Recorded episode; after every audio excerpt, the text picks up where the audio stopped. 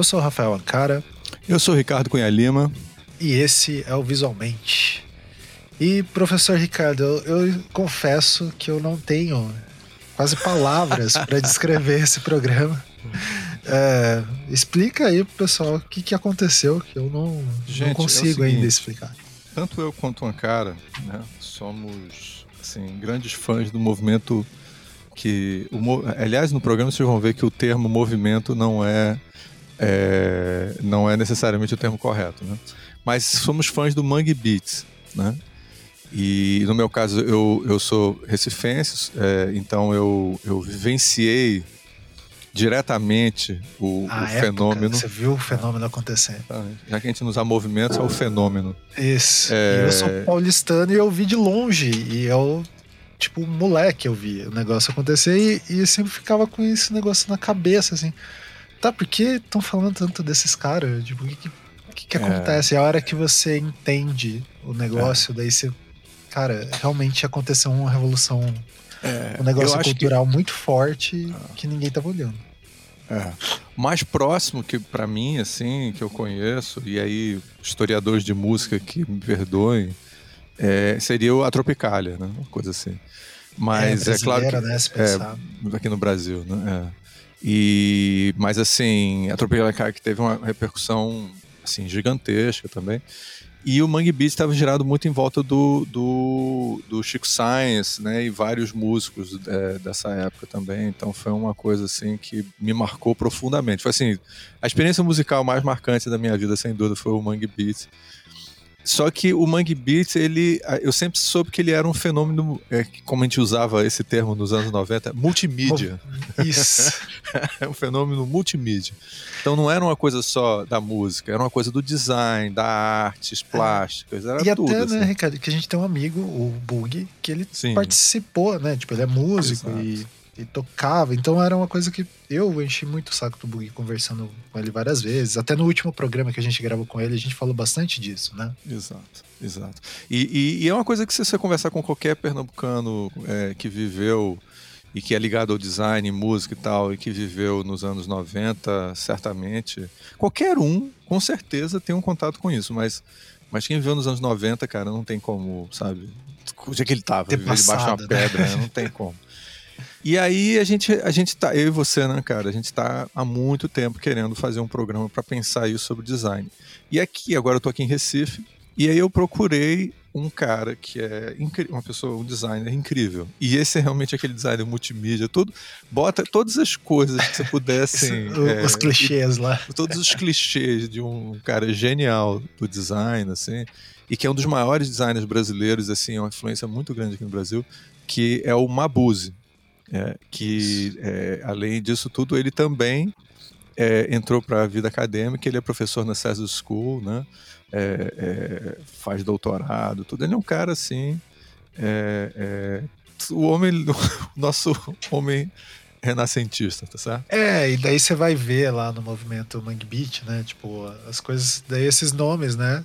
Eu, é. moleque, li esses nomes e daí, tipo, eu falei, como assim? É o Mabuse esse daqui? Eu, assim, é, um, é, o próprio, né? Tipo... É. Então, assim, a gente começou com o Mabuse e aí foi procurando as pessoas. E aí eu, eu já tinha algumas que eu conhecia e outros Mabuse sugeriu.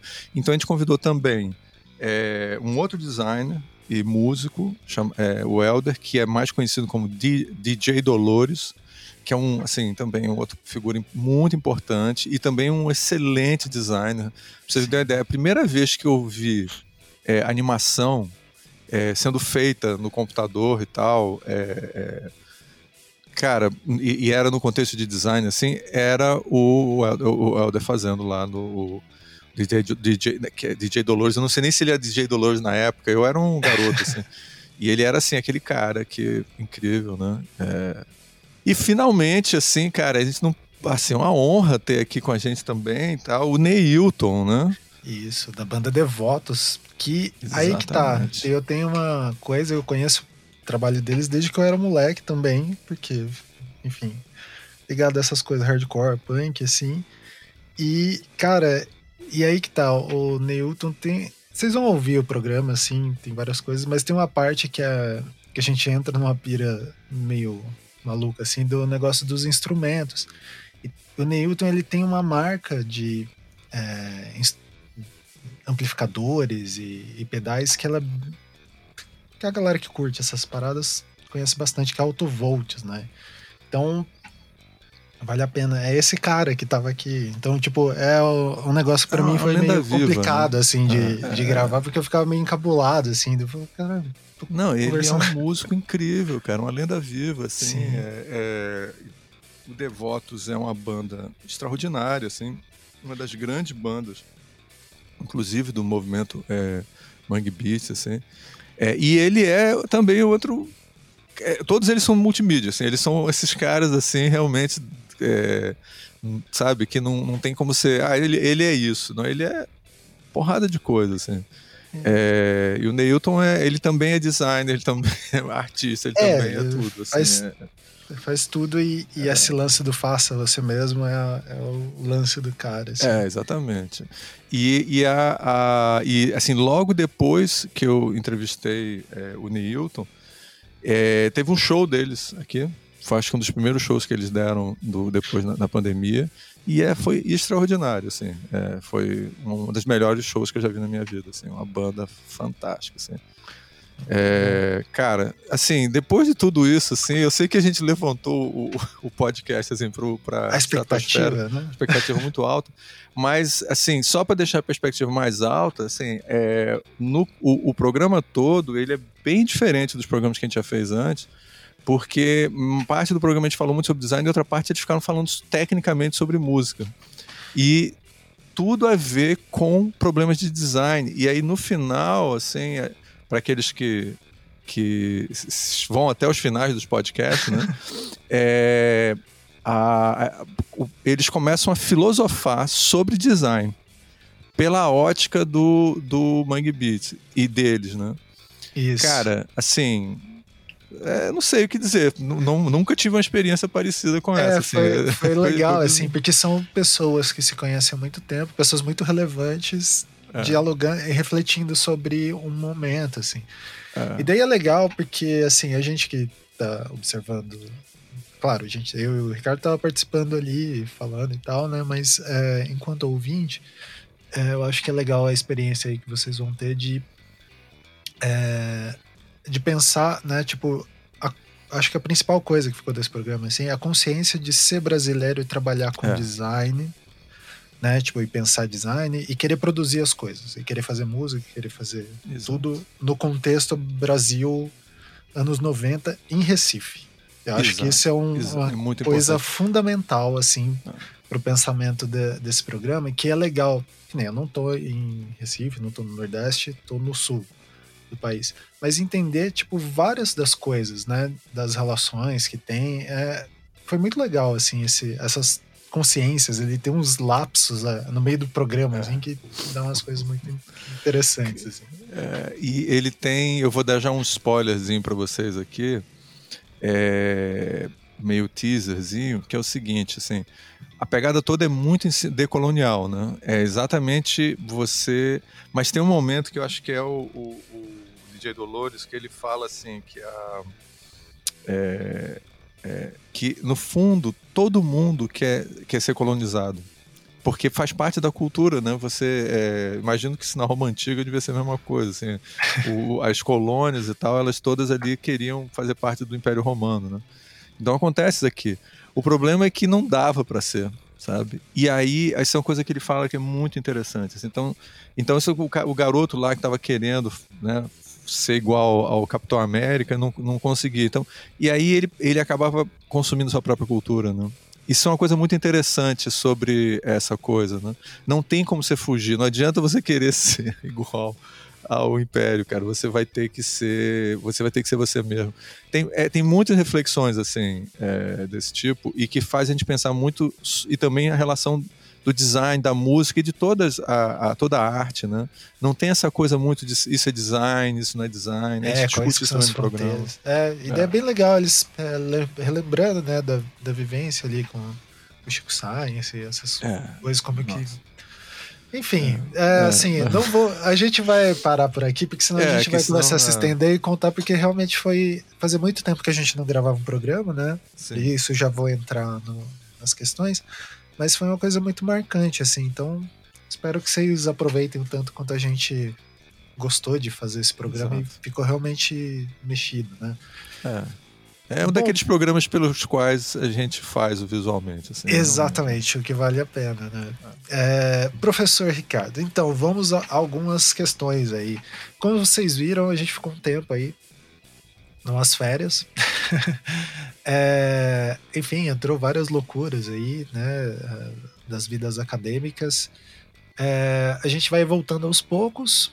E se você gosta de contribuir para a gente é, conseguir produzir esse programa aí, não esqueça de apoiar lá no Padrim. A gente agradece muito quem tem apoiado. Estamos totalmente atrasados na entrega de alguns é, algumas recompensas ali, né? Mas eu já tô vendo isso. Até o final desse ano chega, tá? Fiquem tranquilos. Mas assim, a ideia, é, a recompensa é mais é só uma lembrancinha mesmo. A, o grande incentivo que vocês dão é a gente conseguir manter, né? E é claro, assim, a verba que a gente recebe no padrinho vai toda para bancar ali a hospedagem e essas ferramentas que a gente usa para gravar. Beleza? Isso. Bom, tirando isso, uh, fiquem atentos aí. Final do ano tem PD. Dê uma olhada lá no site do PD em agosto, é, outubro. Outubro. Né? Daqui a um tempinho. No Rio de Janeiro, é, na no ESD. Rio de Janeiro, na ESD estarei lá é, cumprindo deveres oficiais da SBD. Então, quem for lá, dê um oi. É, e ano que vem teremos CID de novo, outras coisas aí, várias, algumas coisas que a gente está preparando. É, eu acho que vale a pena, né, Ricardo, comentar. Quem está interessado nessa parte mais acadêmica ali, a SBDI está com uma série lá no YouTube da SBDI, é YouTube barra SBDI, Sociedade Brasileira de Design da Informação, é underline oficial, é, que tem uh, os programas de pós-graduação que tem design de informação explicando as pesquisas, etc. É, recentemente foi o pessoal da UFPR, agora também recentemente foi o da UFPE, e vai ter vários outros ali. Quem quiser entrar nessa área, acho que é uma boa porta para dar uma olhada, e tem vários outros materiais aí que a gente comentou lá. É, uma é... coisa só para comentar muito claro. rápido, né? É, para quem está interessado em pós-graduação, é muito importante esses programas, viu? Eu, claro que eu colaborei com o da UFPE, embora eu não tenha participado do programa em si. É, mas é, é, importante porque você vai tendo uma noção do qual é a pegada daquela pós-graduação, é, que tipo de pesquisa eles têm, qual é, qual é, qual é a tradição deles, isso, esse tipo de coisa é muito importante as pessoas às vezes ficam meio órfãos, assim, procurando o, como Isso. pesquisar. Sem e saber, também, né? É, e tem muita gente que acha que tem que fazer uma pós-graduação em tal lugar, em outro lugar e tal. E às vezes você tem ali é, é, um espaço interessante e também estimular designers, sabe? Designers Exatamente. fazerem pós-graduação, porque está acontecendo muitas vezes dos designers é, é, é, é a gente teve uma geração de design, muitos designers querendo fazer pós-graduação, e agora, hoje, está tendo menos designers, então a gente está tendo nas pós-graduações também, que é super legal isso, é, é super interdisciplinar, está tendo pessoas de várias áreas interessadas, mas é importante que os designers tenham essa oportunidade de refletir sobre o que eles fazem, sabe? Então, é, falando aqui pela da a, a, a pós-graduação na UFPE, que eu, que eu, eu participo, é, e que o professor Rancari aqui também já deu aula Sim, lá junto sou... comigo. É, cara, é um lugar que tem muito espaço para refletir sobre a prática do design, assim, sem muitos preconceitos, essas coisas. Acho que é legal vocês darem uma ouvida para, inclusive, desmistificar um pouco essas ideias do que, que são as pós-graduações no Brasil. Isso é bom. Isso, e até do que, que é o design da informação. Né? Exato. Tipo, eu acho que é. Eu acho que é se vocês acompanham os, pro os programas que a gente tem. Desculpa te interromper, é, cara. É, os programas que tem enrolado por aí, a gente, vocês vão ver que a gente. A, a gente tá tendo uma geração de design de informação aí que não tem essa mesma visão tão tradicionalista sobre o design de informação. Então isso é, é importante. E tem muitos lugares que pessoas pensam assim também. Exatamente. Então... Bom, então fiquem aí com o programa e esperamos que vocês gostem o tanto quanto a gente gostou.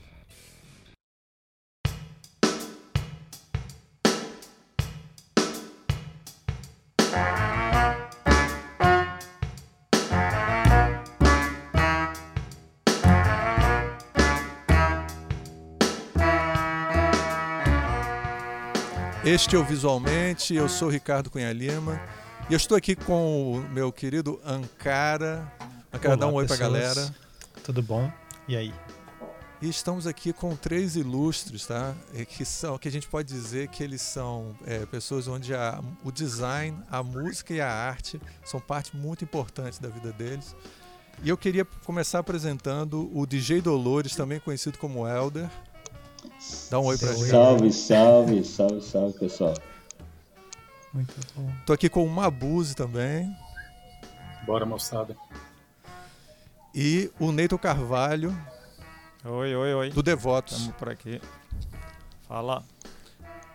Então, gente, vamos começar. Vocês já ouviram a introdução, já estão sabendo qual é o tema. Então é o seguinte, eu tenho aqui umas perguntinhas sobre esse tema complexo que, olha, só para avisar, em um programa não vai dar conta desse tema, tá certo? A gente vai fazer o melhor que a gente pode, tá certo?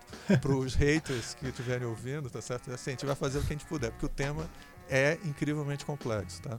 Então é o seguinte, o que que foi o Mangue Beat? O que eu acho massa dessa, desse lado da história é entender o, o caldo primordial que estava na cidade que dá origem dessa, a isso, isso aí.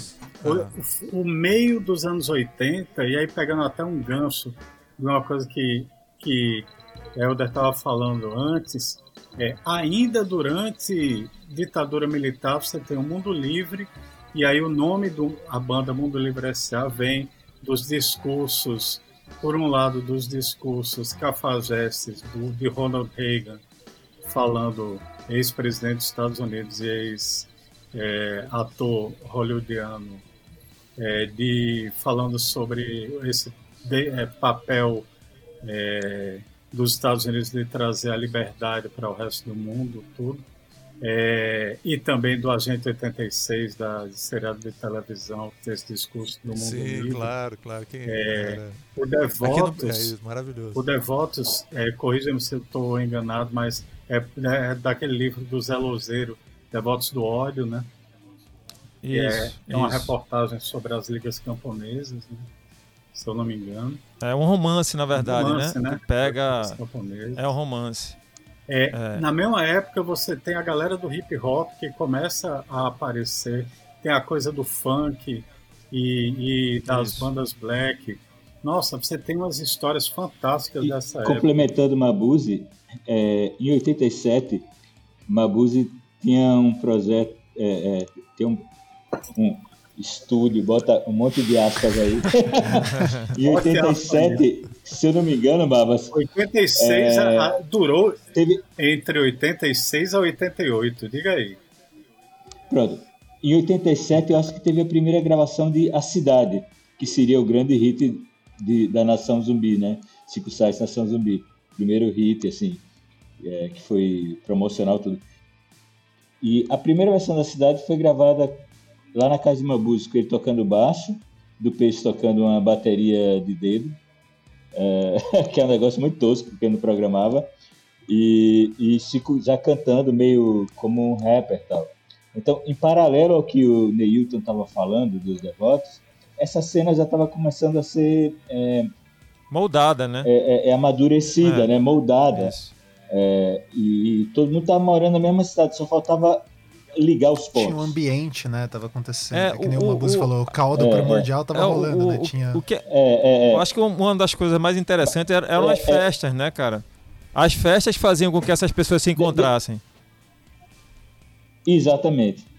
Exatamente. E a primeira festa que eu diria que foi tipo a cimento no Mangue Beat foi uma festa chamada Sexta Sem Sexo, em, em 89, onde todo mundo se envolveu, porque era para arrecadar dinheiro para ler que é a, a irmã de Pupilo, viajar para a Bélgica. Então, aquele, aqueles amigos ali, aquele grupo de amigos, todo mundo se juntou. Então, todo mundo, a gente não, não tinha essa coisa do DJ tocando disco e mixando e tal. Gravava-se fita, cassete, com a seleção da noite, e aí ia tocando uma, uma fita atrás da outra, né? E eu acho que todo mundo participou disso, não, Mavas? Foi. Não, e o que eu acho incrível é, é ver agora um monte de coisa no YouTube de como virou cool a galera discotecando no Japão com fita cassete. Lá, meu e tem vídeos, né? Isso aí, a gente fazia. Olha, cool mesmo era o seguinte: era tocar com fita cassete e receiver lá no, no acho que era no Adilhas, que a no mãe Adilhas era, Place, que era um puteiro.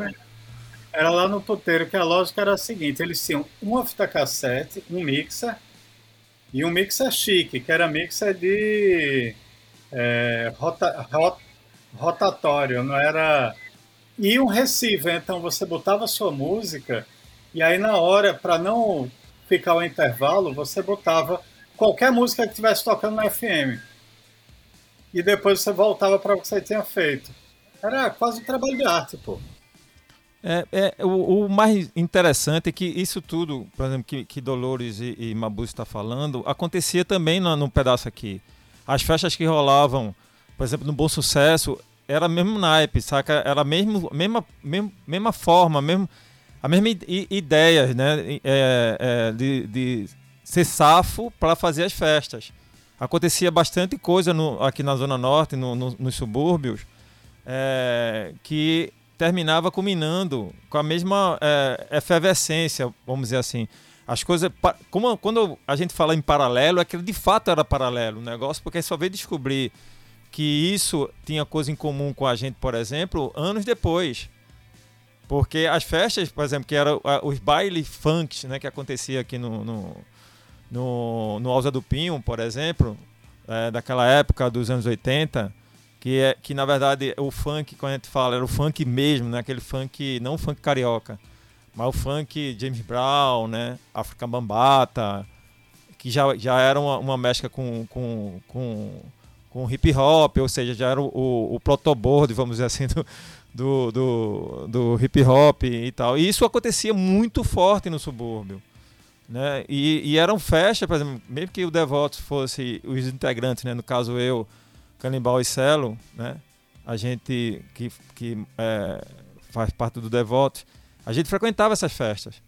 Quando nesse, nessa, nessa é, não a festa dos meninos, as festas do subúrbio, aqui. É, quando a gente se encontra, quando eu falo do, desse Rock and Roll Circus, que de fato foi a primeira vez que a gente encontrou, porque no, no primeiro Abril por Rock foi um ano antes, a gente não teve a chance de conversar por mais tempo, mas a primeira vez que, que chegou a se conversar e, e, cada um vê o seu som num palco menor foi exatamente nesse momento onde o Devotos abriu essa noite. E aí eu lembro que eu fui com, com um boné do Def Jam, da, da gravadora Def Jam que meu irmão era, um, era DJ. E meu irmão fazia esses, essas festas. A gente bolava, até no, é, meu abrindo um, uma aspas aí, é, a, a, gente é, fazia o, o globo de luz né, que se tinha nas festas, eu e meu irmão fazia com pedaços de, de, de espelho, saca? E, e a iluminária para bater no, no, no, nesse globo de luz, como pegava motor de toca-disco para girar o, o, globo, do globo de luz, saca? Era, eu e meu irmão era meio doidinho para fazer essas coisas rolarem, né? E, e ele e eu era, como eu falei, era do punk, da, do, do, da música mais radical, vamos dizer assim, do rock mais radical. E ele era do, do funk, do punk, é, do, do, do, do break, do hip hop. Dentro de casa já se tinha esse, esse diálogo. É, quando a gente encontra, como eu falei para vocês, eu peguei esse boné do meu irmão, que eu tinha pintado a mão para ele, eu tinha pintado, é, é, né, porque é para encontrar esses, esses, esses mechan, na época não, não, não, se encontrava, você tem que fazer, né? Seja as camisetas, seja os bonés, e eu pintei para ele esse boné do Jeff Jam. E fui tocar com esse boné, o hardcore do Devoto, só que eu tava com o boné do Jeff Jam. Eu lembro que Chico viu e disse: caralho, velho os meninos fazem punk, mas entende esse lado do, do, do, do break, do, do, do, do, hip hop, né? Ou seja, é, é, foi meio a empatia de primeira, assim, saca? É, a gente costuma dizer assim quanto importante foi esse encontro, ou seja, quanto importante foi é, o, o, a movimentação do Mangue com é, pra gente, pra história da banda, porque partir desse momento, é, já que Chico e, e, e na Nação Zumbi, como também os expoentes né, do, do lado mais pop, que eram Chico Sá Nação Zumbi e o, e o Mundo Livre S.A., é, eles já estavam começando a ter a abertura para a mídia é, nacional, né? A mídia é, nacional é, de TVs e tal. E eu lembro que é, Chico foi chamado, Chico e 04 foram chamados para apresentar é, novidade de, que estava acontecendo em Recife, isso não acho que foi em 94, foi em 96, não, 95, que ele subiu alto, é, é, 04 apresentou o, o Fá Subúrbio, que era uma banda de, de, de, de, de hip hop daqui do Alto, Zé do Pinho, de rap, dos rappers, dos MCs, onde o Devotos era a banda base, que fazia base para os caras. E Chico foi e apresentou o Devotos, isso em rede nacional. Primeiro programa de rede nacional, basicamente, que o Devotos apareceu foi com a apresentação de Chico é, no Hollywood Rock, não sei se vocês lembram. Né? Tinha, um, tinha um festival e tinha esse programa da Bandeirante. E aí eu acho que tem esse momento mesmo que é importante entender quando se articula esse esse encontro desses amigos, mesmo que era uma coisa que Helder estava começando a contar, né? Então, é, essa, essa cena, ela começa é, abrangendo a, a Grande Recife, porque Mabuse morava em Olinda, é, o pessoal, o Fred morava, Fred da Mundo Livre morava em Candeias, ele estava no centro da cidade, e por isso que o povo ia lá para casa. Primeiro porque acho que minha casa e a casa de Mabuse eram os pontos principais, porque a mãe de Mabuse era super tolerante, então ele enchia a casa de, de gente, fazia festa, gravava, não sei o que lá, tá? E eu era um dos poucos que tinha apartamento, que morava é, sozinho, tinha autonomia. Então todo dia eu povo ia lá para casa, justamente para fumar um, beber uma cerveja, não sei o que lá, tal, e ouvir música. Essa cena começa.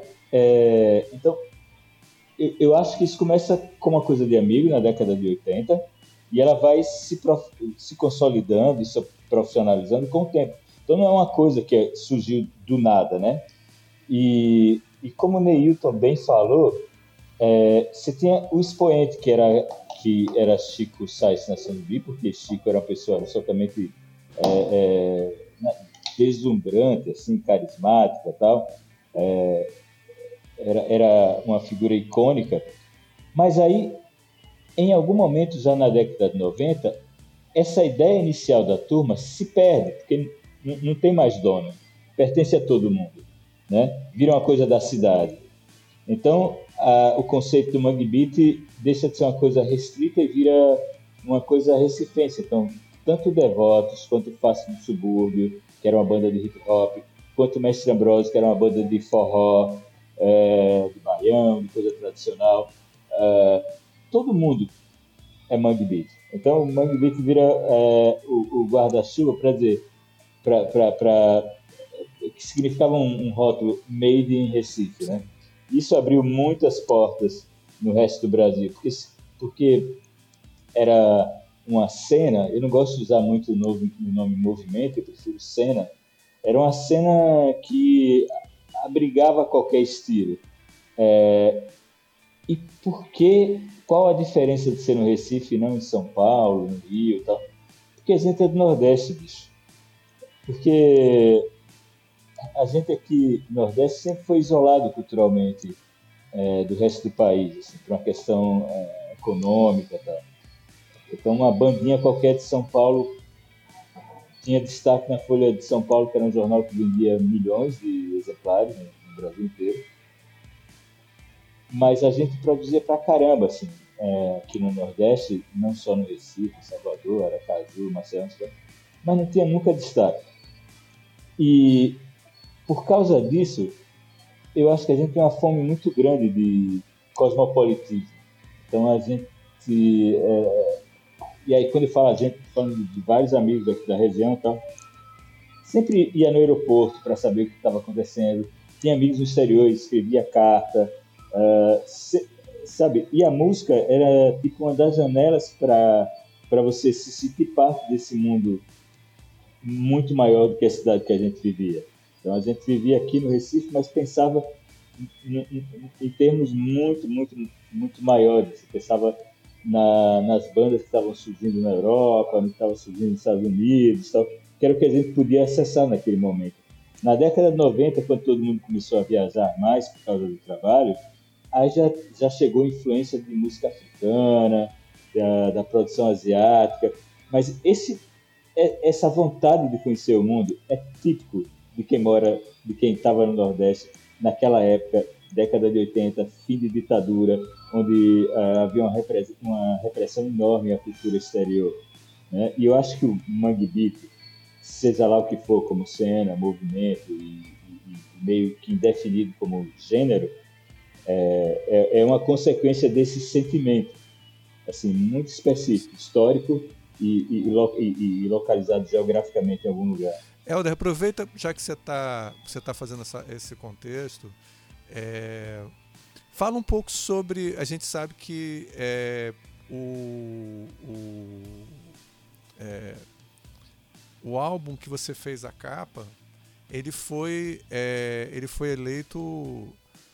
Aliás, é legal saber até o contexto um pouco dessa história. Né? Foi eleito o melhor dos últimos 40 anos da MPB é, da Lama ao Caos, é, recentemente, né? E, e, e, é, uma, é um trabalho de design foda também, maravilhoso que, que você fez. Me conta um pouco, um pouco dessa história e, e continuando o que você está falando também, que acho que essa é coisa para a gente poder trazer isso. É, recentemente até você, você publicou no Instagram contando um pouco a história e tal.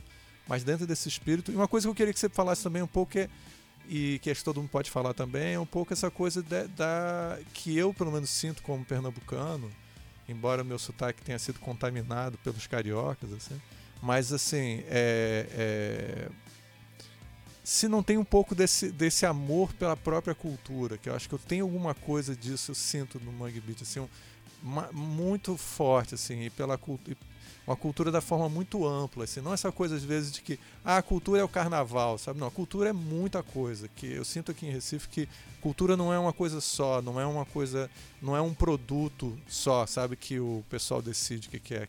Aqui aqui em Pernambuco, cultura é sempre plural, assim, é muitas são, é sempre muita coisa diferente. É vários tipos de, de, tipo de música, vários tipos de dança, vários tipos de coisa. É sempre muito aberto. Essa é a minha sensação. Eu queria saber se isso não é a minha visão romântica também sobre isso. Mas muito importante contar a história do, do álbum.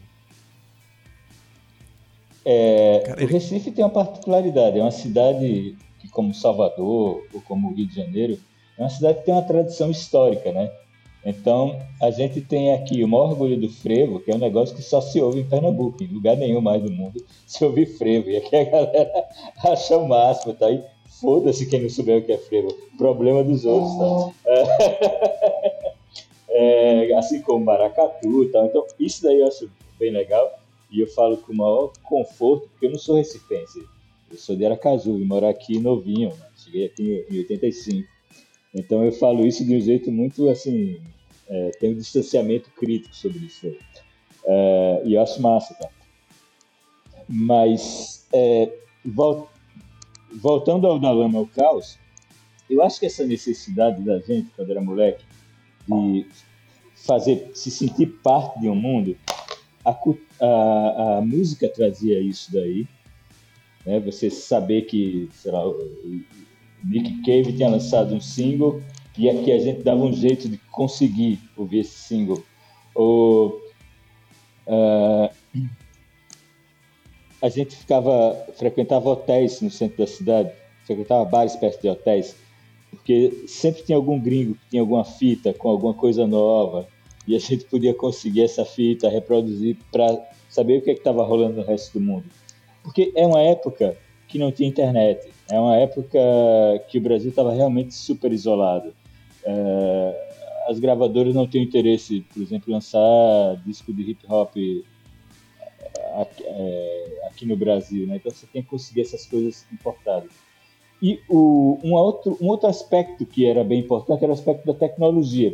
Então, eu não só fiz a capa com, com Hilton Lacerda, que, que que hoje em dia é diretor de cinema, é, eu não só fiz a, a, a capa do, do, do mas também dirigi alguns videoclipes.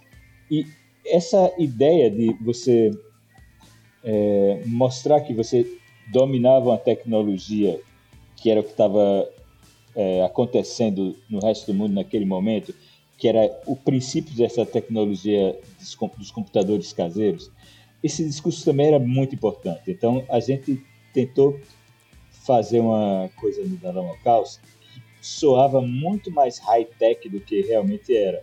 Na verdade, aquilo tudo foi xerox, era xerox, eu recortava, é, mexia no, no, no, no, desenho na máquina para poder gerar algum efeito de textura tal.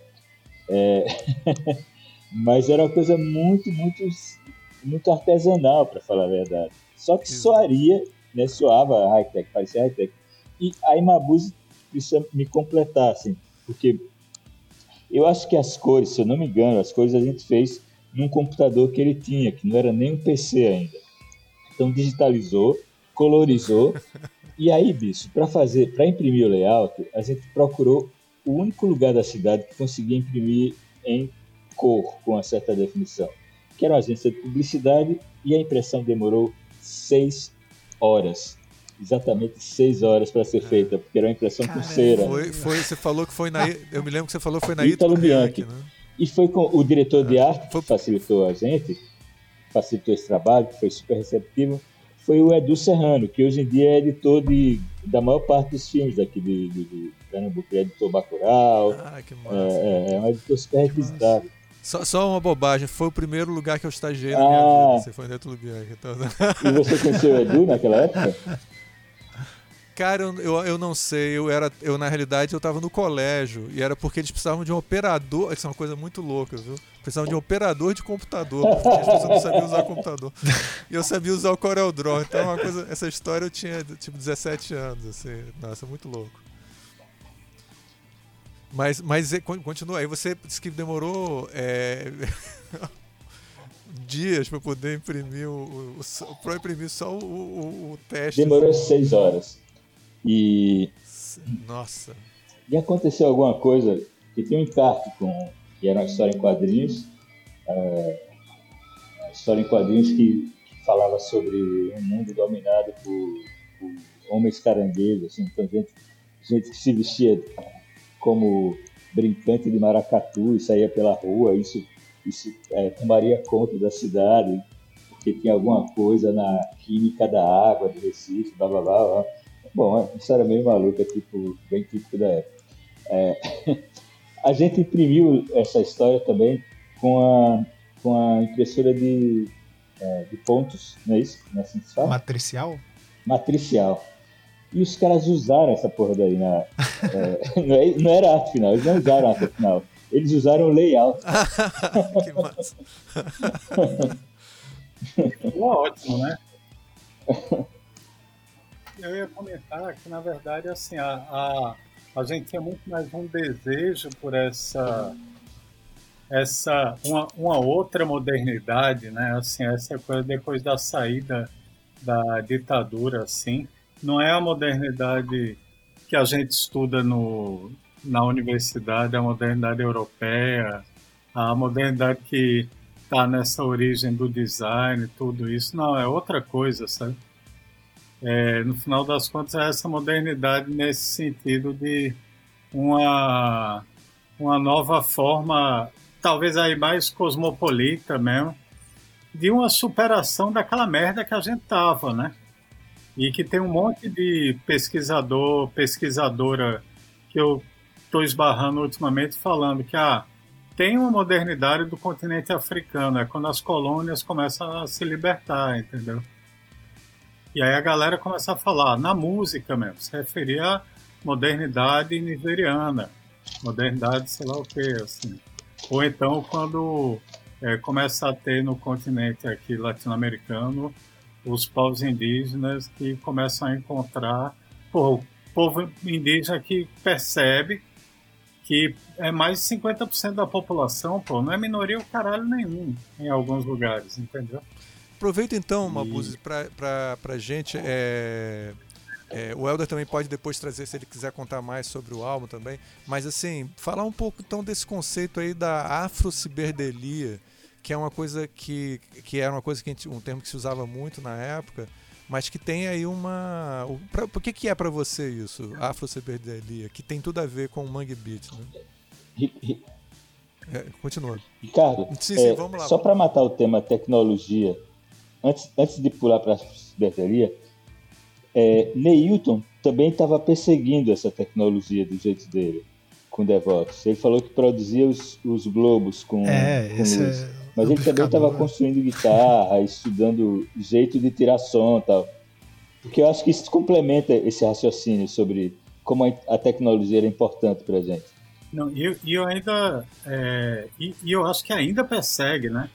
As discussões que eu tenho com o Neilton, tem um negócio que a gente se deve um ao outro aí. é um projeto é em comum de dar esse é. nó do digital para o analógico e, e volta e vai tudo que a pandemia ferrou e a gente não conseguiu de jeito nenhum. Né? É, eu, eu, eu costumo dizer que é, a necessidade, independente do, do, da, da, parte piegas né, que as pessoas usam, não, é, o, o, o, síndrome, a síndrome do, da pobreza, essas coisas todas, não é. Na verdade, a gente não estava. A, a, parte é, é, preocupante é, social sempre, sempre foi presente, mas a parte que mais preocupava era como se expressar.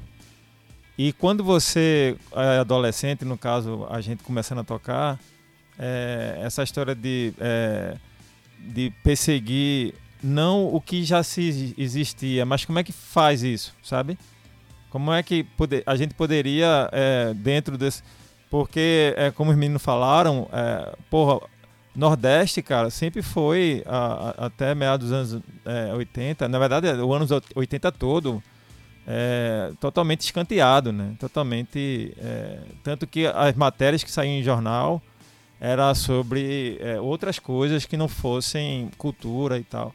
É, não sei se você lembra, o Nordeste Urgente, né? Tinha esse negócio da seca que aconteceu nos anos 80 e pá, que continua até hoje, um monte de, de situações assim e tal. E hoje mais que nunca, né? A gente costuma dizer que a gente regrediu. Mas nessa, nessa, nessa história de perseguir uma, uma, uma, uma, uma forma de fazer tecnologia sem saber o que era, nem o que era tecnologia. Né? Que tipo, assim, porque, pô, os meninos é, Mabuz e, e, e, Dolores até é, tem isso mais formatado é, no, no, no texto, saca? No caso, a, a gente é, a gente nem estudou, saca? A gente foi a gente foi fazer, foi fazer as coisas e tal. E essa essa essa necessidade de precisar se expressar melhor faz, fez com que a gente corresse atrás. Como eu citei esse lance de eu e meu irmão tentar fazer os globos de luz, fazer as luminárias, faz, é, como é, dentro de casa, né? Era eu por rock e ele por hip hop. Ah, um disco que uniu eu e ele de novo foi aquele disco do Beach Boys, cara, que tem a participação de, de, de, de Kerry King do Gilead. Quando ele chegou com esse disco, cara, com, com o avião, né? É, qual o nome desse disco mesmo, Babus e, e Dolores? Vai, vocês lembram do nome desse disco? Tá ligado? O, Beast Boys é Listens to You, eu acho. É esse que do avião, né? Que tem um Boeing é, todo ama é. amassado, batendo no, no, É esse mesmo. Pronto. É, pronto, esse disco reuniu eu e meu irmão, porque a gente tava realmente separados, assim. Mas o que uniu, é, sempre uniu, mesmo que tivesse uma rixa é, de estilos musicais, é, a gente unia na necessidade de fazer as coisas. Ele mexia no, nos, nos picapes dele, né, no toca-disco. E eu construía meus instrumentos. Ou melhor, tentava construir meus instrumentos. Que seria, no caso, é, uma guitarra que eu nunca, a princípio, eu não tinha. É, e, e, e, e, mexer em pedais. Pronto, hoje esse, esse hype que tem de, de pedais de distorção, principalmente os pedais de distorções antigos, né, os, os famosos fãs, a gente fazia, porque o fuzz sempre foi um pedal muito fácil de fazer. E era o único pedal que eu conseguia fazer, porque eu usava pouco, poucos componentes e tal. É, e tinha. Ó, é bom citar uma, uma história, até falar de influências nesse meio todo. É, o, dentro dessa história do, do movimento e a gente aqui no alto e tal, o, o Mutante sempre teve uma, uma referência muito grande, principalmente para mim. Não, não, não só pela música, não só pela música, mas pela tecnologia por trás disso. Porque tem um cara chamado Cláudio César Dias Batista, que é o, o, o, o outro mutante, o mutante que ninguém conhece. é o cara que ficava por trás, o cara que dava estrutura e dava base para com que o, o som do, dos mutantes fosse o que fosse, ou fosse o, o que foi, né? E, e Cláudio César Dias Batista lançou uma revista na época de eletrônica chamada Nova Eletrônica, onde ele era um, um dos editores. Eu tenho a número 1, um, cara, dessa revista, de 1977. É, e, e, por conta da e por conta da, da internet, né, você Facebook essas coisas, eu terminei ficando amigo dele né? no Facebook. e é, é, doido, assim, é bom citar isso, porque ele de fato é um, uma, uma das maiores influências que eu tenho, porque o cara de fato botava a mão na massa e fazia. E quando você tem, quando eu encontrei essa revista, cara, na banca de, do, na banca não, no sebo, e vi é, que as possibilidades de que a, a, a eletrônica poderia me dar para é, colocar em prática o que eu tinha na cabeça e descobri ele que ele era o, o Cláudio César Dias Batista, que lógico na revista não estava dizendo que ele era do Mutante, sacou? Não estava dizendo, ó, Cláudio César Dias Batista, o cara que fazia a onda dos Mutantes, não estava. Mas quando eu descobri anos depois que, que era o cara, é, quanto importante foi na minha formação é, um cara que me deu é, indiretamente e diretamente através da revista, da, das revistas que ele foi lançado, porque lá vinha, cara, esquemários de pedais. Imagina isso em 77, pô. Esquemário de pedais, pô. É o código pedal aberto. de fuzz, pedal de compressão, pedal de, de phaser. Coisa que ele pegava os, os, os pedais americanos e saía modificando. Aí, ou seja, é, a gente, na verdade, uma geração depois, né, logo depois da dele, começou a, a colocar em prática também, mais uma vez, uhum. um, no paralelo, né, um mundo paralelo andando, é, é, não copiando. Aí, aí é que tá massa essa onda do, do, do, do que foi o Mangue, o que é. Não é uma cópia, não, nunca foi uma cópia. Ou seja, poderia ser é, hoje, de, como você mesmo citou aí Curitiba, né? não, não querendo falar mal da cidade, mas enfim. Mas pode, pode pessoas, falar, é, tem, um, é, tem um, um morador daí, assim, ó, a cota. mas esse lance, cara, de aceitar Sim. ser colonizado, sacou? Exato. Aceitar ser colonizado. Isso é, é, é deprimente, saca? Ah, e, e, principalmente quando você, como ser criativo, né, como, como um, um, ser pensante e criativo, você sair copiando, você sair, querer ser igual, isso nunca passou na cabeça da gente aqui no alto e, e, por, e por comunhão terminou também não acontecendo na cabeça de nenhum que fez aquele movimento De ter essa voz própria, nos anos né? 90. Isso é um, né? uma coisa... Isso. E essa necessidade é voltando de novo à necessidade, não, na, não na, mais uma vez, não na necessidade piega, mas na necessidade de criação. Sim, sim. Na, na necessidade de, de, de, de ter é, po, possibilidade de, da informação, sacou? Onde a gente só, só, conseguia essa possibilidade de informação ou indo para o sebo ou indo para as bibliotecas, que era o que eu fazia. Para procurar li livros, enfim, para colocar em prática o que estava rolando na minha cabeça, do o som que eu queria é, geral. Eu lembro que meu irmão disse: Ó, ó, é um sintetizador de voz para transformar a voz. No som, a voz humana no som de robô. Meu irmão chegou com um esquemário desse. meu irmão, isso era, isso era, era anos 80, velho. Finalzinho dos anos 80. É, e não era, era uma distorção. Sim. Era uma distorção. De, de, era um fuzz é, um pouquinho mais elaborado que passava-se um microfone de eletreto. Para quem não sabe o que é um microfone de eletreto, é, dentro dos celulares da gente tem um microfone de eletreto, que é um, um, microfonezinho pequenininho que trabalha com uma cápsulazinha bem pequenininha e dependendo do fabricante dá para gravar disco, enfim. E a gente descobriu também como fazer microfone através desse microfone de eletreto, porque dentro dos rádios antigos, de, os gravadores de, de fita é. cassete, né, que, que normalmente era vendido como se vende hoje, é, como se vendia na época, né? É, é, iPad, como, é, iPod e não sei o que, vendia os gravadorzinhos, né? Os, os, tocadores de MP3, né? Chinês. Eram os gravadores pequenininhos, né? Que eram os Walkmans e tal. E tinha uns que vinham com microfone, tinha aqueles de repórter e tal, que você era um pouquinho maior, vinham com alto-falante. E meu pai, lógico, como, como qualquer é, adulto naquela época, tinha é, os gravadores. E a gente, eu mesmo desmontava, cara, para tirar o microfone de eletreto. E depois descobriu que, que o negócio gravava, cara, começou a gravar direto no, nesses gravadores. Aí descobriu que se tampar o, o que apagava, ele, ele gravava sobre, em cima do que estava gravado. Tem uma fita do Devoto que, sem querer, criou eco, cara. Um, é, criou um, um, um eco um é, usando um gravador é, desse boombox, saca? Na mão, né? Entre, na mão, aí sem querer é, tapou o, o, o cabeçote que apagava a fita. O que gravava. E só tava rolando o que gravava. Aí o que gravava saía gravando sobre. Aí, ou seja, a gente gravava, depois gravava de novo em cima e tava lá rolando. Lógico que não tinha como editar isso, mas enfim. É, é, essas descobertas eram interessantes porque, ao passar do tempo, foi usado isso depois em, em, em, nas ações, né, no, nas gravações.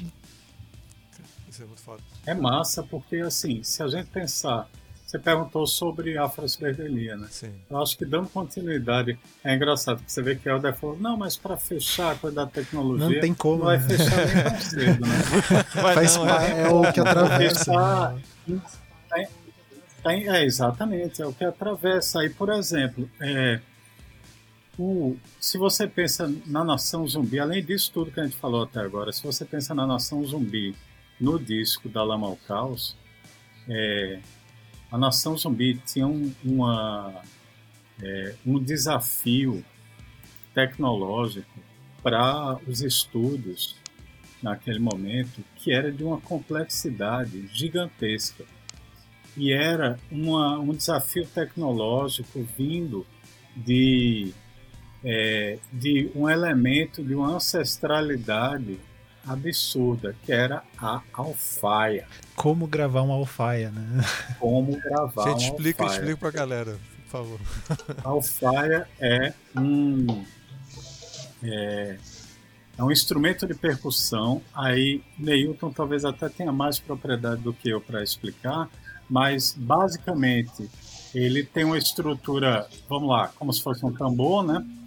Só que usa uma pele de, cá, de bode, né? Usa uma pele de bode. É tocado com baquetas que são maciças, né? De madeira.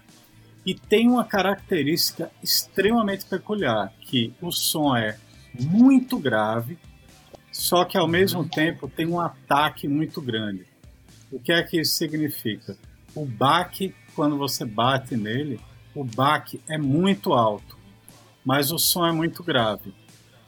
O que é que isso implica? Quando tem carnaval aqui, antes do carnaval o pessoal começa a ensaiar maracatu, né? Então, quando você está três quarteirões de um grupo ensaiando maracatu, você está ouvindo tudo.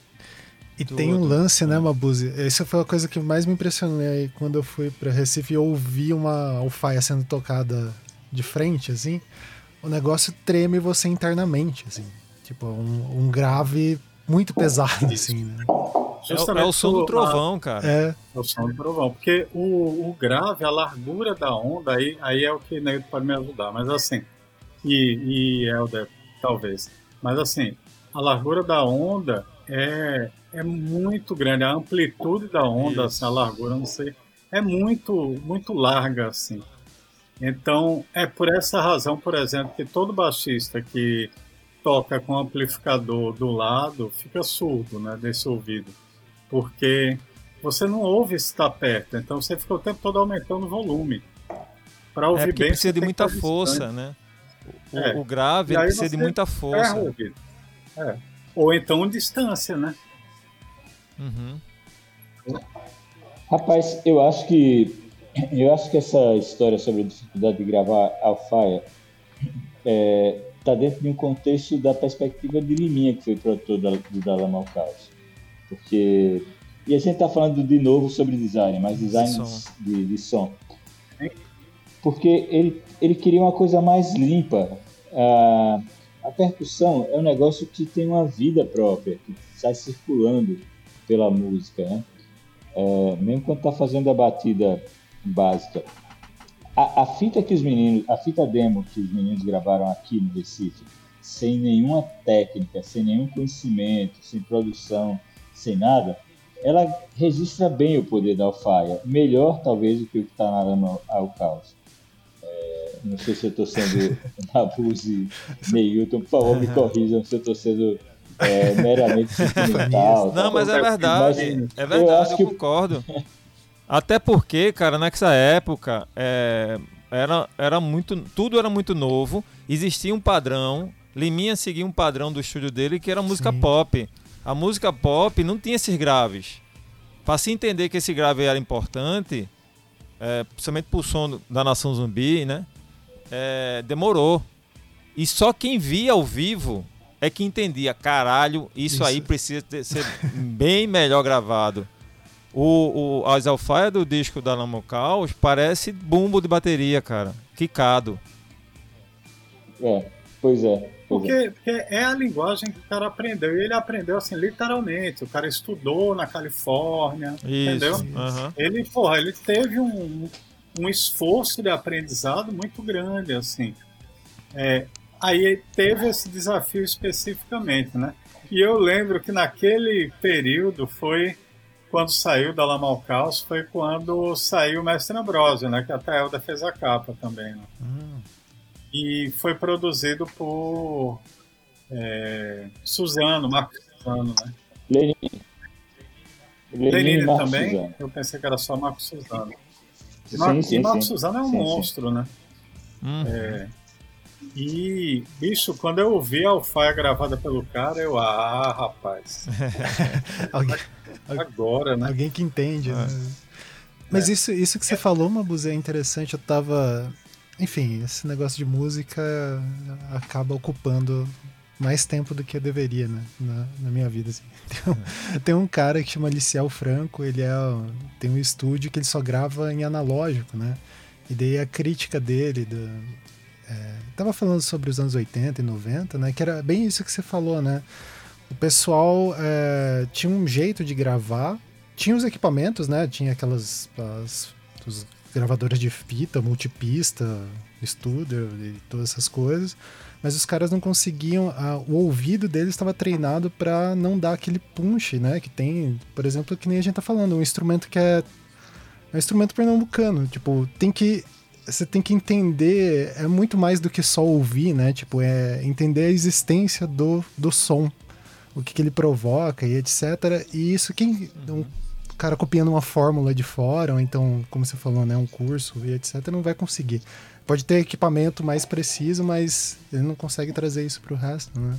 Eu tenho um, uma coisa para exemplificar isso que você acabou de falar. É, eu fui tocar com minha banda em Portugal há, há, uns anos, e aí a banda na época tinha uma rabeca, que é uma espécie de violino bem é, rústico. E a gente não. Era só um show, a gente não pôde levar um técnico de som nosso, porque ia encarecer e tal. E o cara do. do é, lá do, do palco tal, português, ele demorou um tempão para passar o som da Rabeca. Eu, não, eu falei, não, isso está meio absurdo. Aí fui lá falar com ele. Aí eu falei, bicho, o que está acontecendo? Por que tanto tempo? Ele disse, não, é porque eu não estou conseguindo cortar essa frequência. Eu falei, não, mas o instrumento é desse jeito, é ele não é um violino. ele, é, ele, ele é uma coisa que é meio grossa Não mesmo. é uma orquestra. Ele é ruidosa. Ele é, é, é uma coisa ruidosa mesmo, é sujo. Tá? E o cara não entendia isso daí. Cara, eu, eu gravei uma vez com, no estúdio de Hubert aqui, né? Hubert é um cara que tem um estúdio de quatro canais de fita cassete aqui, que eu fui uma vez eu, Chico. É, até hoje o que a gente gravou ficou lá, eu nunca peguei de volta. Ele é um cara meio. Eu, eu não tenho contato com ele mais. E ele é uma pessoa meio difícil, eu achei, em determinado momento. Ele, é, ele é bem difícil. Ele é, né? Não sou eu não, né? Cara, entre outras coisas, a gente pedia as coisas, ele, não, eu não vou fazer.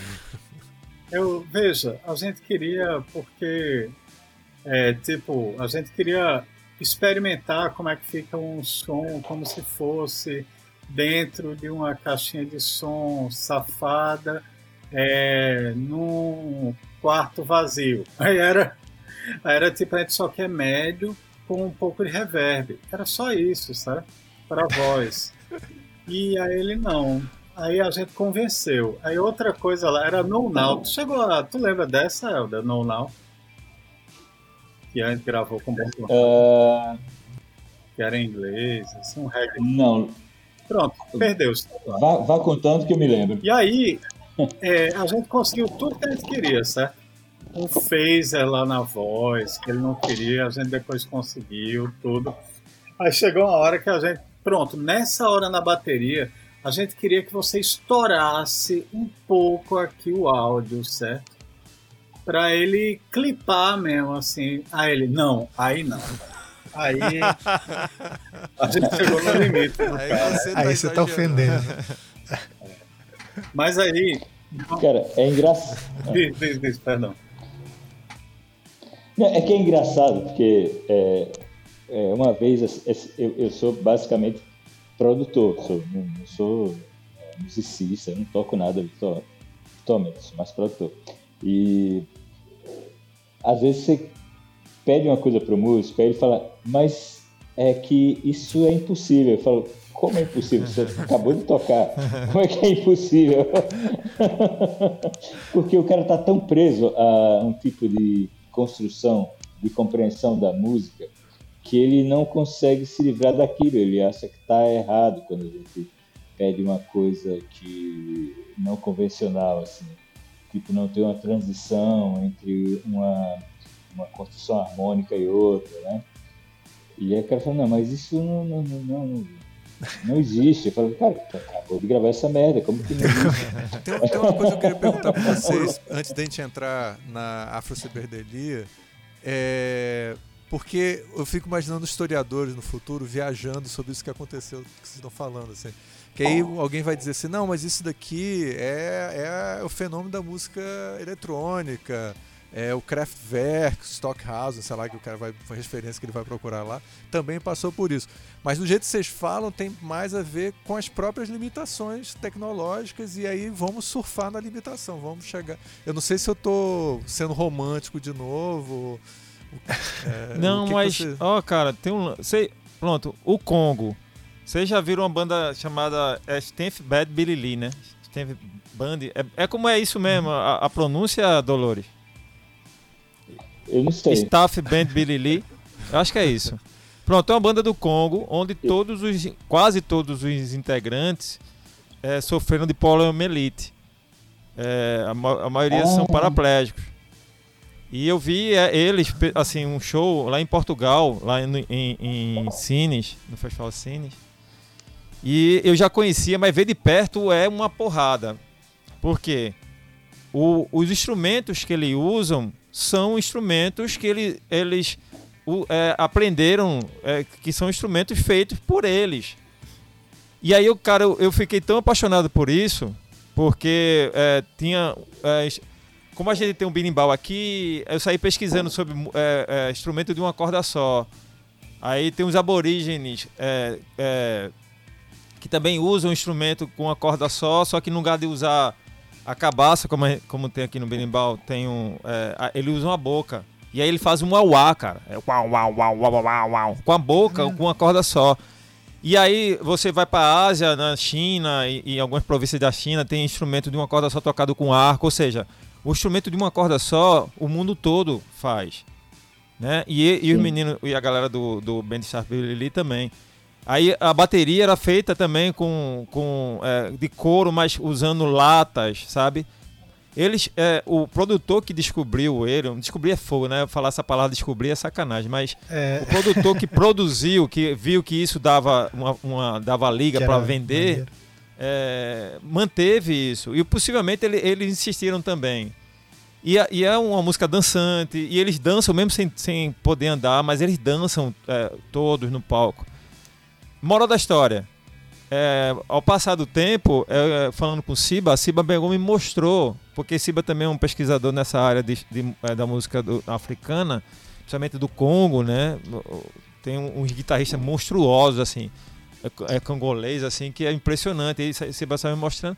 E Seba, bicho, vê isso aí.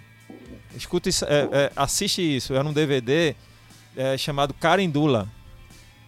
Que era. Depois vocês pesquisam, isso tem no YouTube. É, tô, tô, é carindula com K. Carindula. E esse carindura mostra, quando se fala da, do romantismo em relação a, a necessidade, mais uma vez, de, de querer tecnologias para poder expressar o que tem na cabeça. Pronto, no Congo é uma aula, cara. Essa região do, da África é uma aula que dá para o mundo. Porque eles geram músicas de uma forma impressionante.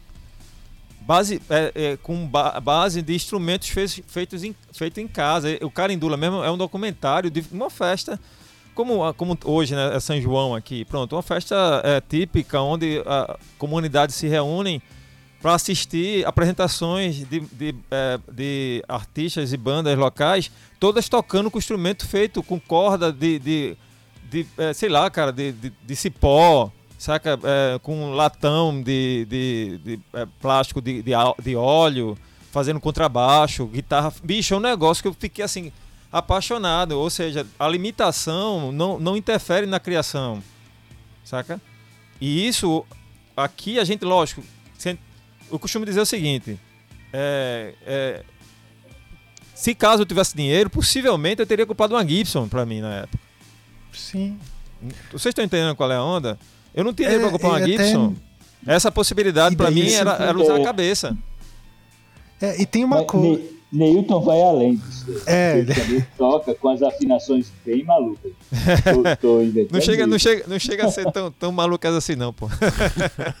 Mas isso é uma coisa interessante, né, da gente pensar, porque assim, né, é, é que a gente fala em oposição, né? É, eu acho muito massa o, o, o que o Newton fez da guitarra. É, porque assim, a gente, por exemplo, que nem o Newton até trouxe o lance da Gibson ali. Se a gente pegar a Fender, sei lá, era um modelo de guitarra feito com determinada madeira. Beleza, tá dentro da cultura norte-americana que todo mundo compreende o que é uma guitarra e eles exportaram isso para o mundo e etc. E a gente compreende, a gente reconhece aquele modelo, né, tipo do Stratocaster como guitarra, virou ícone. Uhum. Tá, mas e se a gente inventar um, fazer um outro instrumento aqui que não seja similar, né? Que é essa banda que o Newton falou do, do Congo tem alguns outros instrumentos ali que parecem coisas, mas tipo saem sons diferentes. Que acho que é um pouco o lance da alfaia, né? Até a hora que o Mabuse tava explicando o que era, eu, eu falei, acho que eu vou explicar o que que um paulistano, que no caso sou eu, descreveria o que é uma alfaia, que é um tambor. Mas isso não dá conta de escrever, tipo, ela isso. parece um tambor, né? Tipo, é, formalmente, isso, né? Isso é interessante porque é, você achar que a Gibson é a melhor guitarra, é uma maneira de você, é uma é, maneira é, de você ser colonizado. Isso. É, uma, é uma, é uma colonização. Não, e é um negócio é, tão maluco. Que, é que, exato. Tá que aqui, é, isso, é um negócio tão maluco que eu tenho, é, eu tenho uma guitarra que foi feita pelo pessoal de São Paulo é com madeiras brasileiras. As madeiras brasileiras são as melhores madeiras que tem para instrumento, assim, né? E, e, etc. E, e assim, e a gente fica, não, pô, eu precisava de uma Gibson de Mogno. E, tipo, tá. É, daí é, é, é, claro, são outras coisas, né? Por querer o objeto e etc. Mas é, é, eu acho que essa é uma coisa que me fascina muito do. E vocês falando, assim, tipo, me fascina mais ainda, que é o, o como assumir, né? É que eu entendo que vocês falam como limitação, assim, né? Daí só eu colocando a minha interpretação. Mas eu não vejo né, nem como limitação. Limitação é um é, termo claro, na falta de um outro a, termo pra gente dizer, né? Tipo, outra, outra coisa de aculturação. É, é uma vontade, também, né? Tipo, é, que eu vejo cara, isso, um negócio, vocês falando, tem essa vontade. É, mas tem um negócio que. É, é, essa história, por exemplo, a limitação fez com que a gente abrisse um leque na cabeça, cara de enxergar que a gente podia se apropriar da onda. Aí é, é que tá. Coisas, a, a, né? a, apropriação do conhecimento, não a apropriação é. do, do, da grana. A, a, grana é uma consequência, sacou? Quando você, uhum. a gente começa a ver isso de perto, como citei né, o Bentstaff Birili, como citei essa, essa região da, da África, do Congo, e esses exemplos do aborígene longe do, do, do, do, do da África, que também tinha essa influência é, é louco porque é, cai a ficha que não é a, a o, o, não é o produto. No caso, né, a, a Gibson Les Paul é um produto que uhum. foi assimilado pelo estilo musical americano, que foi vendida para o mundo e, e, o mundo aceitou aquilo como regra.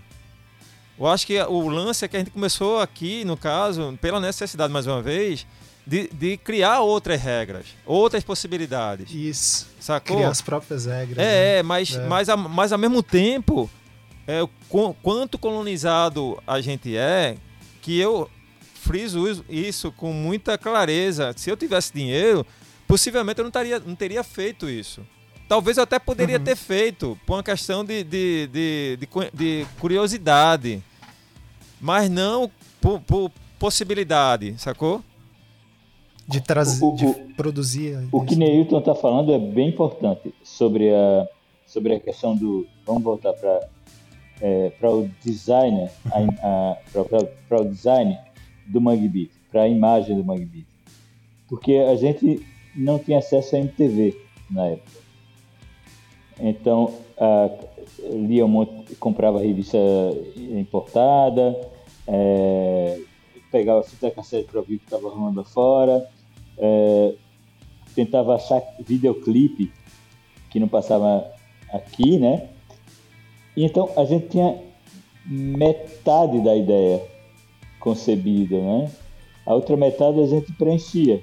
Essa outra metade que a gente preenchia é o que quebra a, a- que quebra exatamente isso que ele falou sobre o a- a- sobre colonialismo. Então, A gente não conseguia se. A gente ser talvez pobre, quisesse. fudido, A gente queria longe. ser colonizado, mas não conseguia. É A isso. gente queria ser, mas não conseguia. É exatamente, exatamente isso. Não quiseram, não quiseram nos colonizar. Não, não quiseram nos Não, colonizar. é, é, O pessoal lá em São Paulo, o pessoal conseguia colonizar, mas aqui. Não, não conseguiram. Uhum. Agora, agora veja aí o risco dessas coisas, né? Porque é, eu, eu entendo que houve. Tem outra, outros fatores, né? Obviamente, assim. Eu acho que talvez tenha algumas características, por exemplo, de ser uma cidade portuária que faz com que a gente seja diferente de outros, Sim. outras cidades, Sim, assim. circula, né? Isso aí é uma coisa que já é diferente. É do tipo as maluquices de de repente chegar uns discos. Tem uma- um famoso é, carregamento de disco do Special que chegou, que é uma lenda. Aí eu ia falar isso, Babuza.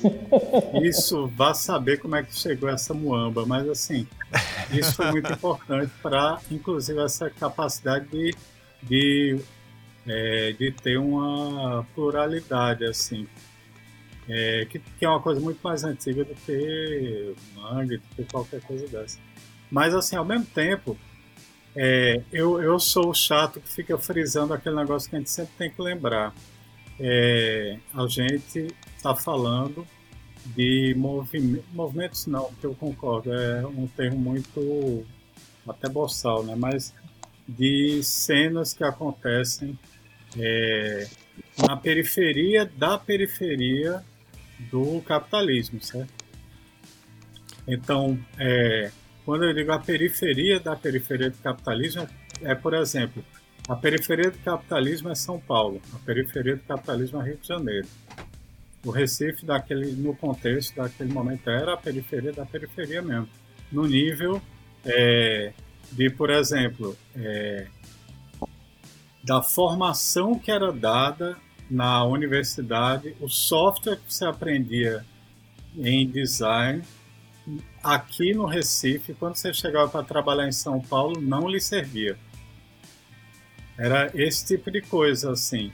Então, a gente tem que ter muito cuidado com isso, porque eu estava lendo recentemente um, um texto de uma carta, uma troca de cartas brevíssima, é uma carta para a outra, de Lina Bobardi, trocando carta com Celso Furtado, o economista, Uhum. lá na década de 80. Gente, só para a gente aí- contextualizar, a Lina Bobardi é grande arquiteta e designer, né? E o, e o. Celso Furtado, que você explicou quem é, só pro pessoal. economista que na época era presidente do da Sudene, Superintendência de Desenvolvimento do Nordeste. E é, Celso Furtado, acho que nesse momento estava, durante a ditadura militar, estava fora do país, tudo. Lina Bobardi estava chamando ele para escrever um capítulo de um livro que ela estava falando justamente sobre é, essa capacidade no Nordeste de uma produção é, de artesanato que criava a partir de sucata coisas maravilhosas, sei lá o que, sei lá. E ele fala uma coisa que não é que contradiz isso que a gente está falando, não, mas é aquela, aquela puxada de, de atenção, sabe? Que ele diz, eu até peguei aqui para ler. Por temperamento ou deformação profissional, me inclino a pensar que tudo que contribui para compatibilizar a vida do homem com a miséria deve ser destruído ainda que por esse meio estejamos tornando inviável a sobrevivência da comunidade. É, o que eu quero, na verdade, é que, por exemplo, Neilton tenha toda a capacidade de construir a Gibson dele. Entendeu? Sim. O que eu quero mesmo é Todos é que nós, a gente né? tenha a capacidade nós. de. Mas, mas, mas, Não, eu só concluindo. Mas, mas Babas, eu... é, minha observação. Oi. Desculpa.